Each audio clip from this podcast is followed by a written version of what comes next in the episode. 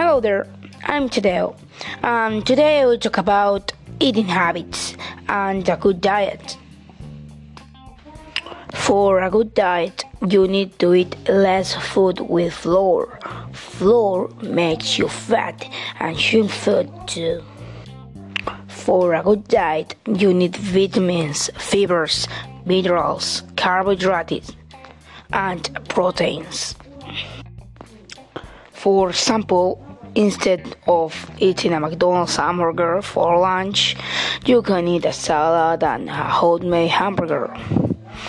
Or instead of eating Oreos cookies for snack, you can have some cookies with a little ham and cheese. My breakfast is two biscuits with ham and cheese. My lunch is some meat with a salad.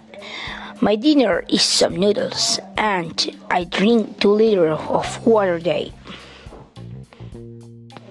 Okay, bye guys.